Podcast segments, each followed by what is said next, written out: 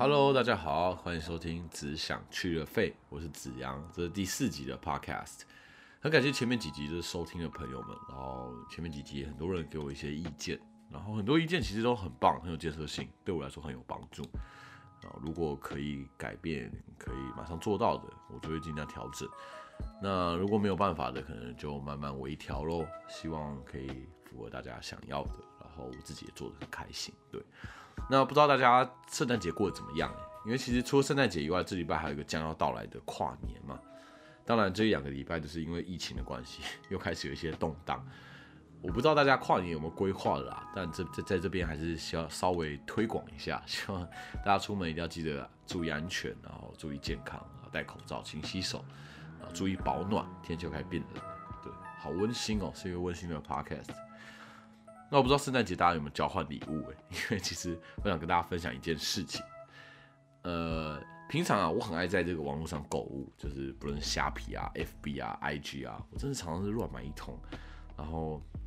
我不知道大家知不知道，你的手机如果开着可以声控 Siri，它就一直偷听你讲话，然后趁机推荐产品。我我不知道除了 iPhone 以外，其他的品牌会不会，但是我知道 iPhone 会。像我之前有一次，我就跟我朋友在逛街，然后逛到一家很酷的包包店，然后就有一个后背包我很喜欢，我就问了店员说：“哎，这个价钱怎么样啊？款式怎么样啊？”当下我就一直在想说要不要买，但我天人交战之后就决定不买。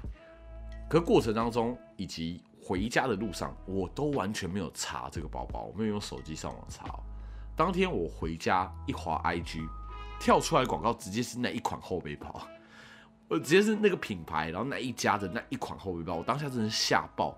然后我就想说，怎么发生这样的事情哦？会不会其实刚好那个品牌那阵子很努力在打广告啊？我刚好都被打到了，说不定只因为这样子。对，但反正我后来得知就是没有，就是手机会一直听你的讲话。然后帮你打广告。之前有个 YouTuber 有实测过，大家有兴趣可以上网查看，国外有 YouTuber 实测过，很可怕哎！手机在听你讲话，然后然后告诉你你要买什么。好，反正我真的太常网络上买东西，然后因为其实我觉得买东西真的很舒压，有时候压力很大，生活很累，你买一些东西之后就会觉得哇有动力了。那动力就是因为你花钱了嘛，乱花钱了，你要多工作一下，把这个钱赚回来。那因为我太常买，有时候我真的是收到简讯说东西到了，我自己都不知道我到底买了什么。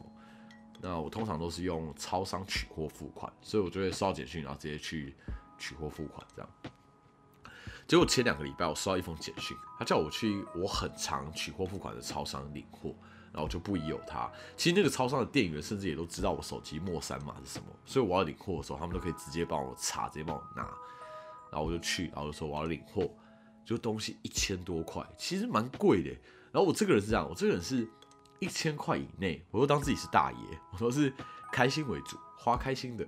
但如果一千块以上，我通常就会不太敢出手。就是东西一千多块，那我说干是什么啊？如果花了一千多块，我应该记得吧？我总不太记得这样。然后摸一摸，还蛮有分量的。结果一打开，两个又大又丑又重的行动电源，两个 power bank。超烂，而且包装还是很不完全的哦，破烂到一个不行。然后它也完全没有写说它这个 Power bank 是多少容量。重点是我根本不缺这个东西，所以里面还有两个，我根本就不可能买啊。这这更是我送我我都不太想要。然后我就是超傻眼的，我就上网查，结果我就发现就是最新的网络购物诈骗，我被诈骗了，所以大家一定要小心。你如果就是收到简讯，你不要马上就去付款取货，稍微想一下自己买了什么，记一下，然后截图，那不要被骗了。因为这个反正你要退款，你也不知道退哪里退款，然后你要这个联络对方，你也不知道他们是谁，他们只是骗你钱的。对，这个生活小常识。那我其实就想说，哎，真的如果有交换礼物的话，我就拿去交换礼物。反正我也花了一千多块嘛，结果。我今年就是一个工作嘛，我都一直没有机会参加交换礼物，所以这个东西这两个一千多块的这个 Power Bank 还在我的房间里面躺。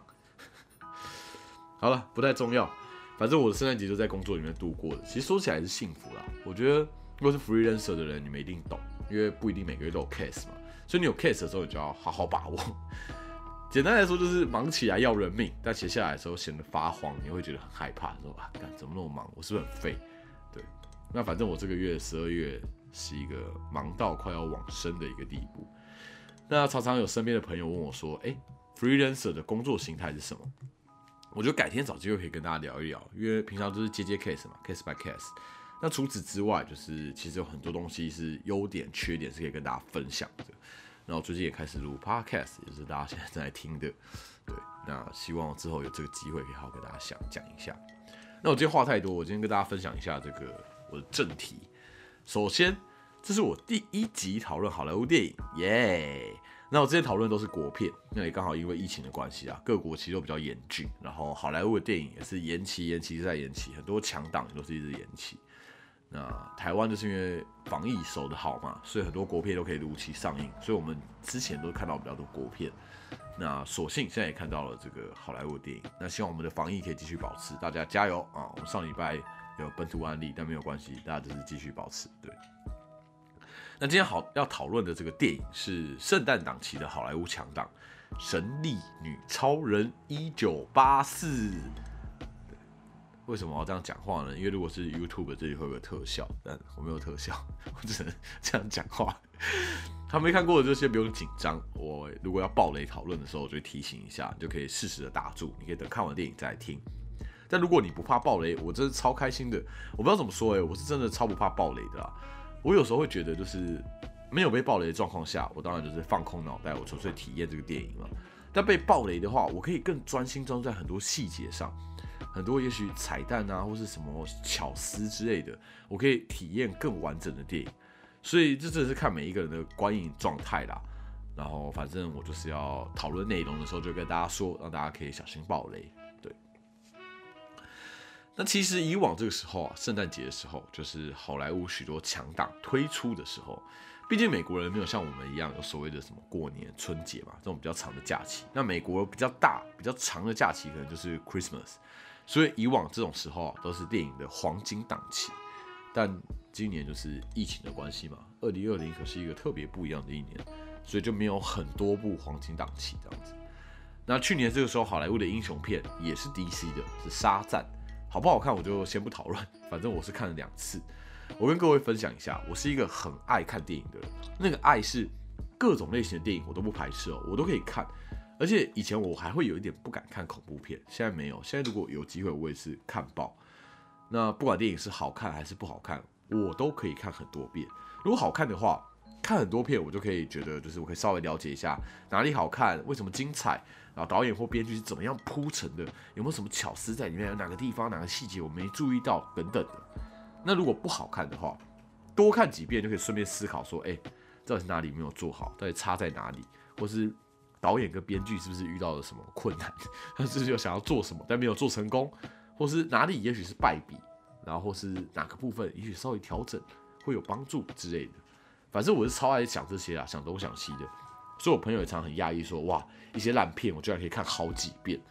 毕竟这个沙赞我也是看了两遍嘛。那《神力女超人一九八四》真的是这个延期再延期，比他预计要上映的时间晚了整整半年吧。反正就终于上映了嘛。那我分享一个小知识，我不知道大家知不知道，哎，台湾其实常常是这个全球最早上映的地方。比如说这部电影应该是当周的这个礼拜五上映，结果台湾就会礼拜三之类的就会抢先上映。其实不是因为说什么台湾多棒啊、多好啊等等的，只是因为说台湾的票房是最接近全球平均票房的啊。我个人猜想，应该是因为这个台湾的历史啊、文化啊、脉络啊，对于各种题材接受度其实算广的，再加上经济状况应该在全球来说算是平均之上，可以负担得起看电影等等的因素，所以很多片商会抢先在台湾上映，试一试水温。然后再来计划接下来该如何在全球宣传广告，然后以及放映之后会是怎么样的回响等等的。所以电影方面，台湾也许没有到特别好，但是其实有指标性的哦。那回到《神力女超人一九八四》，我们来聊一聊这部片。有些人可能很排斥，就是英雄电影，觉得啊很很很怂啊，很烂啊，就英雄电影就是很乏味。其实我真的一点都不觉得英雄电影不好。我觉得每个时代总是会出现一些让人向往的类型的电影，像是上个时代就是星际大战系列啊，或者是星际争霸战是具有代表性的。我觉得可能跟当时对于外星球、对于外太空有很多好奇、很多想象有关吧。那我们这个时代就是英雄电影当道。我觉得与其去批评说，哎，为什么一直拍英雄电影？我觉得或许可以去反思说，是什么原因让超级英雄片？刚刚有人关门很大声，希望他力道不是超级英雄的力道。或许大家可以去反思说，什么原因让超级英雄片被大众需要？我我想应该是因为这个世界的某些需求被超级英雄片满足了，所以超级英雄超超级英雄片才会不断出现，对吧？所以就真的是，我觉得与其去批评，不如可以好好的反思看看。对，那再来就是我觉得片名叫做《神力与超人一九八四》，定在一九八四就很值得讨论。我自己啊，是一九九三年才出生的，所以我是真的没有经历过一九八四。但提到一九八四，我自己想到三件事情。第一是村上春树的小说《E.Q. 八四》，那因为 Q 的发音跟日文的九很像，在故事里面为了区别于一九八四不同的独立出来的平行世界，所以剧中的角色把它命名叫做 E.Q. 八四，是村上春树很有名的一个小说，我就不细讲，大家有兴趣的话可以去了解一下。那第二个就是乔治·欧威尔的《一九八四》这本小说，George Orwell 在一九四九年出版的《一九八四》。那大家有发现吗？它是一九四九年出版的英国小说，所以虽然书面上是叫做《一九八四》，但实际上描写的是一九四九年想象的未来世界。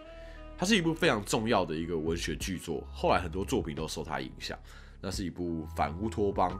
涉及政治、涉及社会的一个作品，大家有兴趣的话也可以看一看，是一个相当相当有趣的一个作品。对，那最后一个我想到的是这个 NBA 的一九八四年选秀黄金梯。其实有关心有关心篮球的，可能就会知道说 NBA 每几年就会出现一个黄金梯次。那所谓黄金梯次，就是那一年的参与选秀的球球星，会有好几位在后来都达成了不凡的成就。那么那一年的选秀。就会被称为黄金选秀梯次。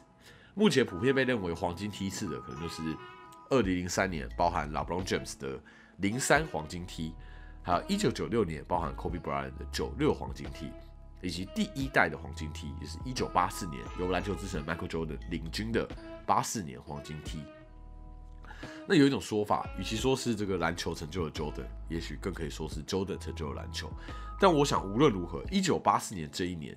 想必观看体育赛事，观看体育赛事，在大家日常生活当中一定有很十足的成长，那才会造就 Michael Jordan 嘛，对吧？这是很值得思考的。那导演解释，导演也有说为什么定在一九八四，他说是因为八零年代是美国经济最蓬勃发展的时候，当时的美国总统雷根他为了要刺激经济，他喊出的口号就是只要你想要，就有机会获得。所以八零年代大概是。二战之后，人类对于物质、对于欲望最敢想、敢要、敢梦的一个时代。那人类开始探索外太空，开始大力的发展资本主义，包括什么商场啊、shopping mall 啊，或是连锁的量贩店都开始林立，开始很多，越来越越来越多这样子。那金融业也开始发展，像是华尔街之狼的背景是一九八七年的华尔街，所以由电影里面就可以看得出来，当时的金融业也是一个蓬勃发展到一个不行。就在这样的背景之下，我们可以理解，其实在这个时期，虽然美苏在冷战，虽然就是哦什么核弹箭在弦上一触即发，然后双方好像随时要爆发世界大战，但其实人们真正的这个战争，应该比较像是精神之战，就人们用实际的工作，用劳动，被鼓励去达成自己想要追求的目标或梦想，这一切看起来其实是很欣欣向荣的，其实充满干劲的。搭配就是很鲜艳的颜色的服装穿搭，然后以及人们对于电视节目、对于电视广告越来越依赖。八零年代其实很贴近现代，但是却又比现代对于未来有更多憧憬和想象的一个世界。嗯，那在这样的世界里面，神力女超人又将发生什么故事呢？先说结论，我个人很喜欢这一部电影，就是如果还在犹豫要不要去看的，我个人非常推荐。至少啊，你看盖尔加朵就是 够美，超有魅力的。我在里面，我在看这部电影的时候，真的被他电到一个不要不要的。你光看他，真的觉得够本的。然后另外就是这部电影的内容，我也很喜欢。那目前还不会爆雷，我还是可以继续跟大家讲，然后你们也可以继续听。我觉得《神力女超人一九八四》是一部非常经典、非常纯粹的一部英雄电影，我觉得是一个很好、很特别的事情。该怎么说呢？其实，其实电影演变到近年啊，我们应该都可以感受到许多作品有着各式各样的突破，对于电影这个类型的娱乐的突破，不论是特效，不论是题材。不论是故事叙述的方式，或是描述角色的这个视角，近几年很多电影都有很多很多的尝试，不断在尝试打破电影的类型，尝试打破固有的模式。比如说《Gun Girl》控制，他就是利用不同的视角玩弄观众对于这个剧情的期待嘛。所以其实是一个很简单很简单的故事，但是编剧却说的很生动、很精彩，然后节奏又带有悬疑惊悚片的感觉。或是诺兰的，像是《星际效应》啊，《全面启动》啊，他们都利用很深很深的理论基础去打造一个新的世界，然后进一步用各种方法去探讨可能已经老掉牙到不行的一些议题，像是爱，像是什么是现实之类的。那我觉得诺兰的电影有太多太多可以聊的，我觉得改天我再好好的跟大家聊。所以我们今天就先带过诺兰的电影吧。那同样的英雄电影也不断在演进嘛。这些年来，其实百花齐放的英雄电影，每一部都在尝试拍出一个与众不同、独一无二的英雄电影，想要就是跟其他的其他英雄电影可以不一样，可以更独特。像是黑暗骑士，他尝试把蝙蝠侠的故事变得更深、更人性、更黑暗；或像是黑豹，他尝试用不同的元素打造一个英雄，可以很贴近、贴近你的生活、贴近现实。可是又很贴近种族的创伤、种族的创痛。那 Marvel 宇宙这么多的英雄电影，他们自己也不断在打造更特别、更无可取代、更棒的英雄电影，他们自己也不断尝试当中。但是这一部《神力女超人》一九八四 DC 的电影，他做到的是打造了一部很经典的老英雄电影。什么是老英雄电影呢？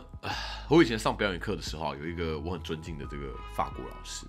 然后他给的意见很长，很有建设性，而且又很长，可以就是一语道破你的一些盲点。然后他曾经说过一个让我印象很深刻的观念。当时我在表演的过程当中啊，我一直想要尝试一些别出心意，或是在表演当中特别突出。所以，我当我意识到我表演的状态跟大家预期的一样，或者我表演到大家，我我想到、我感受到大家有什么预期的时候，我就一直想要做出一些超出预期、与众不同的表演选择。那当时这位老师就跟我们说。不要总是想着就是超出预期，这其实是一个很大很大的盲点。其实你试着做到预期就已经够难了，与其你不断去打破，不如去试试看完全符合预期。这其实不是一件容易的事情哦。然后对我来当时来说，真是当头棒喝。然后对我的表演也有很十足的影响，所以我印象非常深刻。那这一部《神力女超人》一九八四，它就是在这个试着不断尝试打破。不断尝试与众不同的世代里面，他打造了一部恰如其分又很精实又很不刻意的英雄电影，一个很典型的英雄电影。而且要拍的好看，其实本身很典型的英雄电影要拍的好看，不是一件容易的事情哦。那怎么样不容易呢？再来就会爆雷了，大家要离开的赶快离开。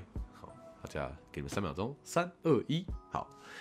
那我们来聊看这部片的细节，就是电影一开始就点出这个主题是 Diana，她回想她小时候在天堂岛的一个竞赛，那也是故事里面天堂岛的这个将军阿姨告诫小戴安娜说，谎言成就不了英雄。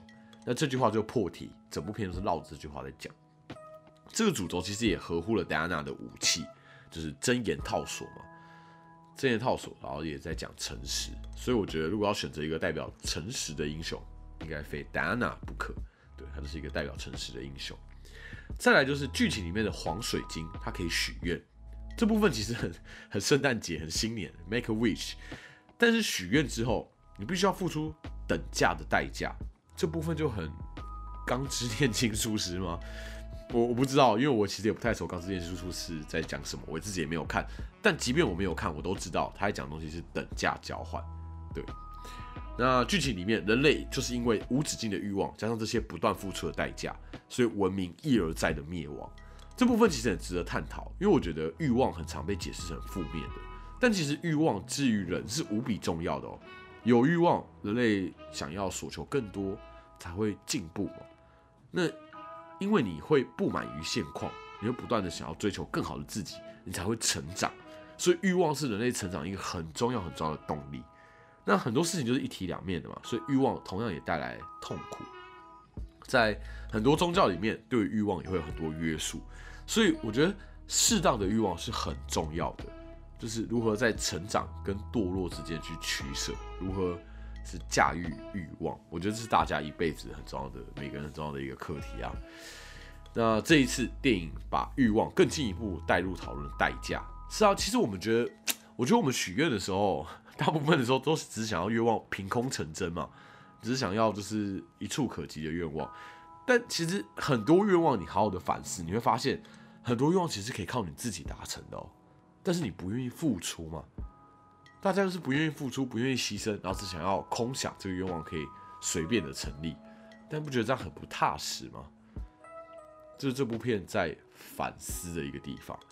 那角色方面，我觉得这部片塑造的都太棒了。我觉得各个角色，其实我觉得英雄片啊，要塑造一个英雄的形象，你不能仅仅是靠英雄的能力嘛？就这个英雄哦，好强啊，超能力多猛啊，然后哇，好多好屌，好会飞，好厉害。我觉得都太远了。我们这些凡夫俗子，我们会对于这些超能力兴奋一下下，然后就会乏力了。然后剩下的就是。你跟这个超级英雄，你有没有共感？你可不可以感受到他？那我觉得《神力女超人》一九八四这一部啊，戴安娜会让你非常有感，你可以体认到她的纠结，她要在放弃她的挚爱 Steve 跟拯救人类这两者之间做抉择。我在看的时候，完全可以懂她的无法抉择，而且就是因为她选择牺牲了自己的愿望，人类才得以得救嘛。那你在电影的前段，你会看到戴安娜多么孤单，多么想念 Steve，然后独自一个人在人间这八十年，她对于 Steve 真的是满满满满的思念。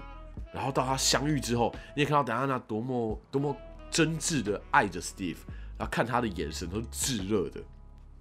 因此，我觉得戴安娜之所以是英雄，不是因为她超能力，她的什么武器啊多厉害，而是因为她愿意做出一般人不愿意做出的牺牲。他牺牲了他梦寐以求的愿望，只为了拯救人类。我们这些废物人类啊，这是你我都有机会做到的。这无关乎超能力，只关乎你愿不愿意。那这部分的塑造，我觉得更让神力女超人是充满魅力的。那另外，故事当中，戴安娜其实跟 Steve 的片段里面，戴安娜有跟 Steve 说，因为 Steve 是飞行员嘛，那戴安娜就说他一直参不透飞行的道理，然后他也觉得这是 Steve 最吸引他的地方。然后 Steve 就回他，就说：“哦，其实飞行就是找到空气跟气流的一个平衡，然后这不是一个很难的事情什么的。”但这个部分在最后面，戴安娜为了拯救人类，她放弃她的愿望，然后放弃了 Steve，然后很伤痛、很想念 Steve 的时候，他想到 Steve 说的这句这这段话，然后于是他发现他自己学会了飞。我觉得这个部分也超美的。我不知道大家有没有感觉啊？就是有些时候你其实会突然意识到。你的某些习惯，其实是来自于某一段关系当中的对象，某一段感情当中的对象。就即便你的恋情已经结束了，对方其实还是会在你身上留下一些什么，可能是某些生活习惯，可能是某种人生态度。然后这是一件其实蛮美的事情。所以我觉得这部分电影让戴安娜让神女超人会飞，建立了一个很动人的原因。我觉得一个身为我们身为凡人，某部分我们都可以同理的原因，所以这部分我觉得真的会买单，而且我觉得啊好棒哦，觉得好美哦，对，好。那电影里面反派是这个商人 Maxwell 跟豹女 Barbara，虽然乍看之下这两个人是反派，但是实际上剧情把真正的恶、真正的坏推向所有人的内心，我觉得这是一个很值得深思的一个事情啊。你我如果在这个电影里面这个世界，我想我们应该都可能是造成这个世界崩溃的一员啊！刚打了一个嗝，如果我的愿望可能是不要打嗝，然后我就付出很珍贵的事情，我的牺牲、我的愿望、我的付出，种种的一切都会这个造成这个世界的崩溃，然后最后导致世界的灭亡。所以，我们都会有自己想要的愿望，然后这些东西其实。在这个故事架构之下，我们都是坏人，我们都是这个造成世界崩溃的一员。我我不知道你有没有想过，如果你得到一个这样心想事成的黄水晶，你会许什么样的愿？那你会愿意为了全人类放弃你的愿望吗？而且，其实得到愿望之后啊，你要再放弃，我觉得这是另外一个事情，又更难。所以，我觉得电影最后对于人性其实有点太乐观了。我觉得要所有人都放弃自己的愿望，我不相信全人类有这么大爱啊。我我终究认为，就是人性没有那么本善，就是我觉得就是因为这样，善良才那么可贵嘛。那总之，主角遇到的抉择，其实身为凡人的你我都可以理解。那戴安娜在过程当中的成长，不论是学会飞行，或是她领悟了放下这件事情，我相信你也可以感同身受。我觉得光是做到这两点，这就已经是一部足以打动人的英雄电影了。那一开始对于 Steve 的思念，随着剧情推进，戴安娜也渐渐理解到，她不可能永远把 Steve 留在身边。即便第一集的时候 Steve 没有去死。他没有说什么 "I can save you, you can save the world" 这种这种话，然后死掉。他其实 Steve 经历人世间的这八十年，Steve 也早就老老死了嘛。所以，与其希望他回来，甚至不如好好体认他离开带给自己的意义。而这是戴安娜在这部电影里面她学会的。其实其他角色也都相当精彩了，像是 Maxwell 真的是有川普的感觉。你看，不论是他西装的花色、款式，或是言行。那据说导演也有承认，他们确实是有以川普为范本。那当中有一段，这个 Maxwell Road 他的这个公司突然大发利市嘛，他需要很多的员工，然后他就他就是有点类似许愿，希望可以有很多员工。然后这时候就有个黑人进来，然后就说：“哎，你们是不是有在真人这样子？”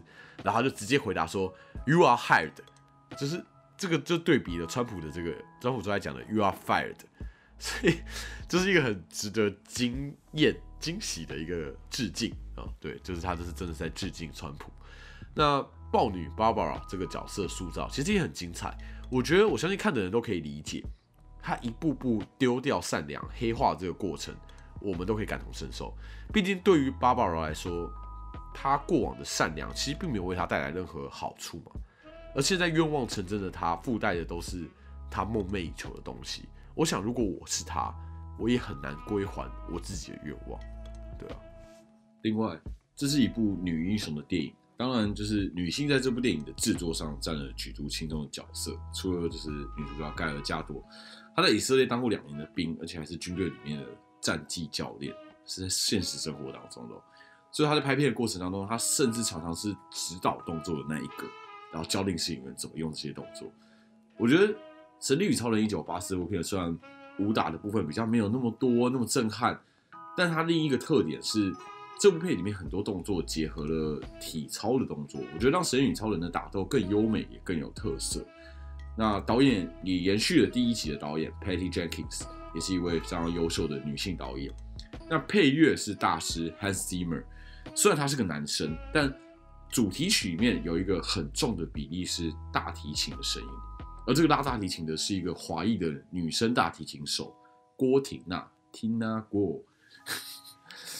我个人啊是非常非常喜欢这一首的这这这部片的主题曲《神女超人》主题曲，然后我觉得磅礴的大提琴声超级好听，而且超有气势。我小时候就是学大提琴的，所以我觉得大提琴一直对我来说是一个很很很会让我印象深刻的乐器。然后我觉得它的配乐让《神女与超人》这部片加分不少。我想这系列的主题曲和配乐是让这部片更加精彩一个很重要的一个原因。那最后来分享一下这部电影里面的一些彩蛋。开头这个年幼时期的戴安娜参加的那个竞赛，有点像是铁人三项，不是铁人三项，有点像是极限体能王的一个竞赛。然后里面呢有五个颜色的狼烟，这五个颜色就致敬奥运的五色环，很酷吧？那另外片尾有一个圣诞节的片段，就是在丢雪球。我我觉得这有点太应景了，所以我猜可能是后来补拍。拍上的，毕竟这部片本来不是在耶诞档期要上映嘛。那对戴安娜丢雪球的那一个，就是盖尔加朵的大女儿。那旁边一起玩的这个小男生是导演 Patty Jenkins 的儿子。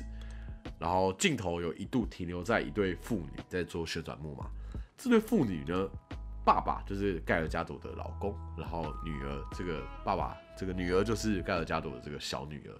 所以就说盖尔加朵的老公，然后他的。大女儿、小女儿都一起入境了，包括导演的儿子也入境了，这是一个大家一起来拍电影的概念。对，那这这这最后这个市场里面有一个女生，然后穿着一个类似斗篷的衣服啊，救了一个女婴。然后这时候那个妈妈就跑出来，就是感谢她了，就问她说你叫什么名字？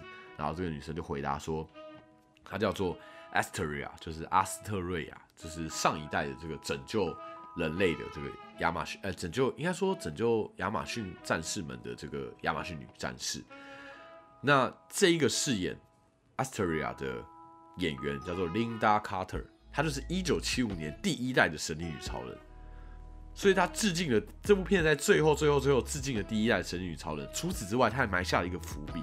我在猜，搞不好在续集里面，他还会再度出现。毕竟又出现这个角色，他搞不好会成为神力女超人的这个精神导师之类的。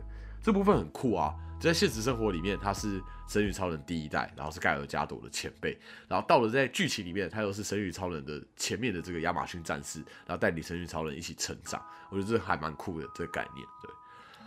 那以上就是我想要聊的这部片。最后我想说的是，就是嗯，今年真的是一个蛮特别的一年。然后疫情就是让大家没办法很轻松的出国玩乐嘛，也让很多国家的生活其实都受了很严重的影响。然后二零二零也造成了很多这个生离死别，让人不胜唏嘘。我觉得这一年就是很多事情、很多部分，好像都在告诉我们说，我们过往认为这个理所当然的事情是多么的弥足珍贵。那《神力女超人一九八四》这部电影也同样在告诉你，这些永无止境的欲望是是无穷的。那与其我们无止境的索取，不如我们好好珍惜自己所拥有的这些东西。所以我觉得《神力女超人一九八四》来替今年收尾，真是蛮适合的。对于球球全球的人来说啊，我觉得今年好像都在学习一个很重要的一课，就是学会停下脚步，学会停止无止境的追求，那好好审视。自己其实拥有什么，然后该珍惜什么，然后生活当中那些理所当然的东西是多么的得来不易，对啊。好了，那这是我这一集的 podcast，谢谢大家的收听，然后也预祝大家这个二零二一年新年快乐，希望二零二一大家都会这个变得更好，啊，希望世界变得更好，希望疫情可以赶快过去，那我们就明年见啦，拜拜。